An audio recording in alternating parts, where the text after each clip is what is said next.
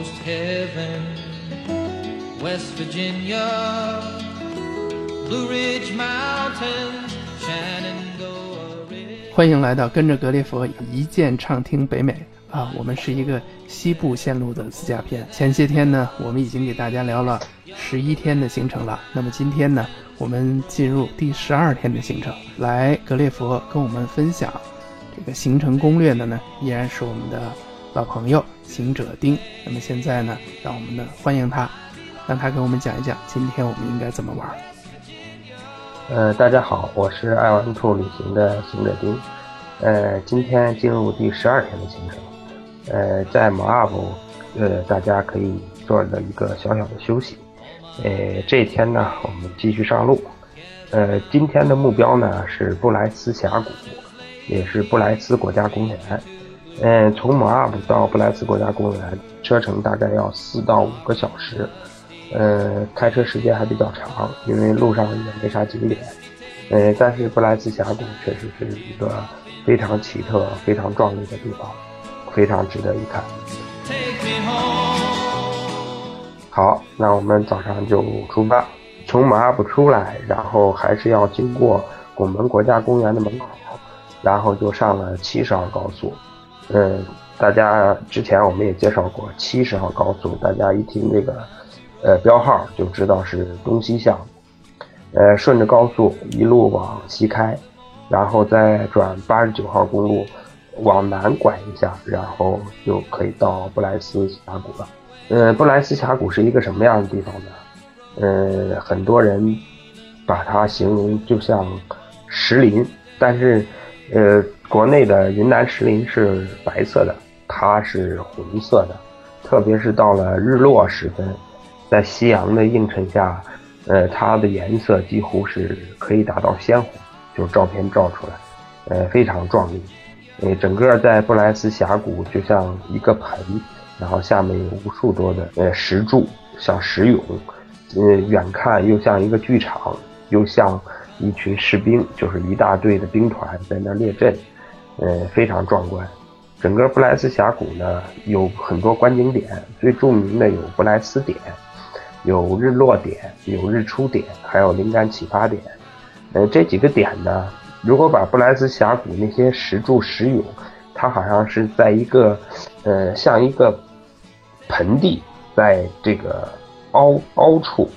然后我刚才讲的这几个观景点呢，就像那个在盆的沿儿上，可以在这些观景点远观这些，呃，下面的那个石柱石林，呃，非常壮丽，因为整个面积，呃，很大。在布莱斯峡谷不仅仅可以远观啊，还可以近看。嗯、在那个日落点、日出点都有往下走的徒步路，可以往下走到峡谷的里面，也就是说，可以走到这些石柱、石俑中间，嗯，来近处参观。然后这里面还有少许的树木，然后蓝蓝的天，红色的石柱石俑，再配上绿绿的树，这个景色非常壮观。如果有机会在冬天下雪的时候下到这个里面，然后再配上白白的雪，呃，那个景色就就是更更奇特了。因为我本人也非常有幸，冬天下雪后去过两次，呃，非常漂亮。这就是整个那个布莱斯峡谷的游览过程。布莱斯峡谷呢，呃，住宿当然最好选择在布莱斯峡谷公园的门口，因为这个离整个观景点非常近，开车也就是十分钟的车程。而且布莱斯峡谷公园门口也有一个比较好的餐厅，呃，和纪念品商店。但是非常遗憾啊，布莱斯峡谷门口只有三家酒店。呃，这三家酒店如果不提前预定就会爆满。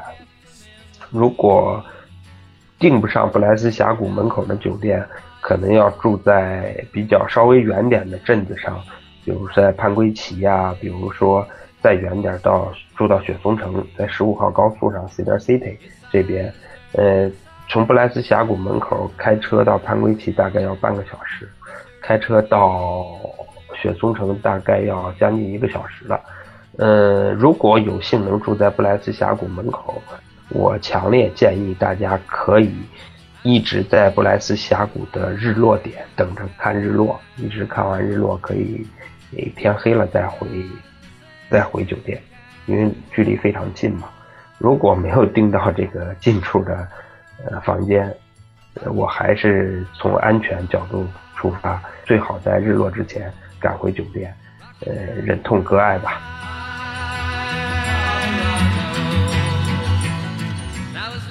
在这儿我插问一个问题啊，刚才您说在这个布莱斯峡谷这个日落点啊，这个要观看这个落日，您觉得这个非常推荐，它好在什么地方？能不能给我们形容一下？嗯，是这样，呃，整个那个布莱斯峡谷是整个那个红颜色的石柱石涌，然后在这个很大的一个场景下，呃，当日落时分，那个太阳的光啊。是，就说是金色的，然后再映衬到那些峡谷上，再配上阳光，实际上是泛着亮光的红色。那些山崖和那个那些石柱，就像这种闪着光的红色的一大片石涌石柱，呃，是非常非常壮观的。